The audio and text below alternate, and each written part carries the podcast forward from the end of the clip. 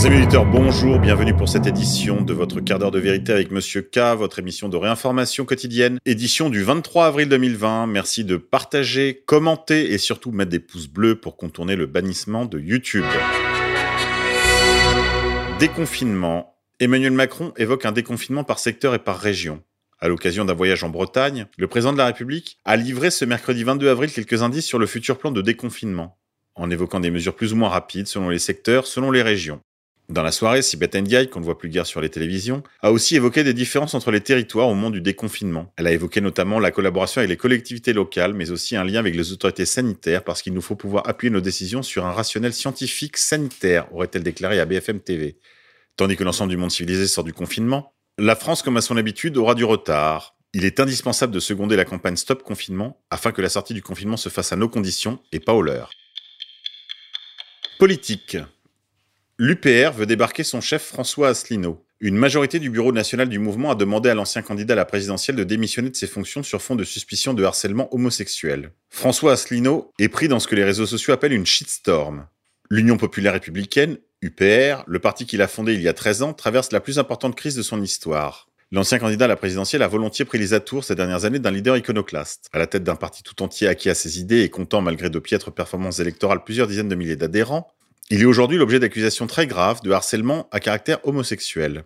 Les cadres et les responsables de son mouvement lui ont demandé de démissionner purement et simplement de ses fonctions de président de l'UPR. Des faits d'une exceptionnelle gravité ont été portés à la connaissance des membres du Bureau national, des documents et des témoignages indiquant l'existence de relations particulières et plus qu'insistance de votre part à l'égard de collaborateurs, et ce, dans le cadre professionnel, qui ont été source de graves souffrances psychologiques, demandent 20 membres du Bureau national sur 28, ainsi que 13 délégués régionaux sur 15. Des mails privés, des lettres de démission, ainsi que des clichés censés démontrer des tentatives de séduction appuyées et répétées de François Asselineau envers deux collaborateurs, dont les embauches, selon les témoignages produits, n'auraient été dictées que par ce seul objectif. Le premier, employé de juillet à décembre 2018, aurait alarmé plusieurs cadres en interne des agissements du président de l'UPR à la fin de son contrat sans que le bureau national ne s'en émeuve. Le second, embauché entre le 16 septembre 2019 et le 31 mars 2020, confirme quant à lui les faits, tout en précisant ne pas vouloir porter plainte. François Asselineau dit avoir pris connaissance de ces accusations avec un mélange de surprise, d'accablement et d'indignation, alors que la France sombre dans l'une des pires catastrophes de son histoire. Le chef de parti nie en bloc, fustige un tissu de mensonges et de calomnies, et des accusations particulièrement graves mettant en cause son honneur, sa probité et son éthique personnelle avant de menacer « j'attaquerai en diffamation quiconque s'en fera l'écho ». Reste à se demander qu'est-ce que l'UPR sans François Asselineau? Justice. Violence intrafamiliale. Lors du confinement, les appels au 119 ont presque doublé. Ces derniers temps, le 119, numéro dédié aux violences intrafamiliales, reçoit jusqu'à 700 appels par jour. Ce numéro d'urgence pour l'enfance en danger a vu ses appels bondir de 89% la semaine passée après plus d'un mois de confinement dû à l'épidémie de coronavirus.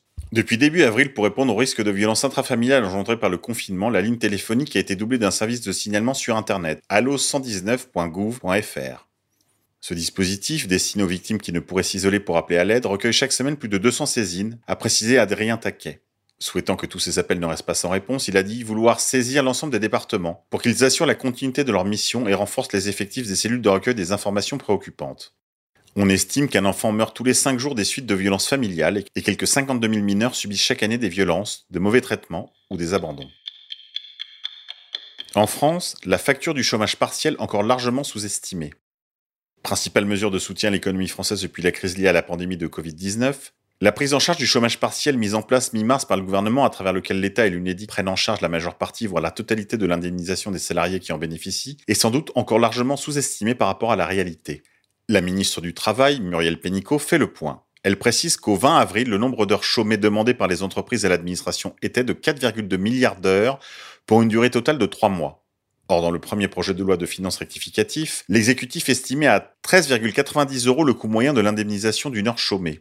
Les entreprises ne seront remboursées que sur le nombre d'heures déclarées a posteriori, pas sur celles autorisées. Mais les chiffres votés en ce moment sont forcément une version minorée. La vérité se situe vraisemblablement entre 30 et 40 milliards d'euros. Le député de l'Oise, Eric Woerth, président de la commission de finances, joue un peu à Madame Soleil, relativise, selon une source proche du dossier. La vérité c'est que personne ne sait exactement combien cela coûtera. Dissidence. Neuf ans après sa sortie, l'ouvrage culte d'Alain Soral Comprendre l'Empire revient en première position des ventes dans la catégorie politique française sur Amazon. publié en 2011 et sous-titré Demain la gouvernance globale ou la révolte des nations, comprendre l'Empire est toujours plébiscité par les lecteurs francophones malgré l'omerta de la critique et des médias. À l'heure du grand confinement imposé par les 1%, le public ne s'y trompe pas. Comprendre l'Empire revient avec force dans les classements des meilleures ventes de livres. Il est actuellement classé 392e en livres, toutes catégories confondues. Preuve que la période est sérieuse. Vous pouvez vous le procurer aisément sur le site de notre partenaire Contre-Culture. Je voulais également vous signaler un très intéressant article de nos camarades de Rébellion. Il s'intitule Il ne faut pas de retour à la normale. Entretien avec Lou Alexandre, rédacteur en chef de la revue Rébellion, à retrouver sur le site d'égalité et réconciliation. Vous pouvez vous abonner à la revue Rébellion sur le site de Contre-Culture. Merdia, TPMP pas prêt de revenir en plateau. Cyril Hanouna exclut tout retour.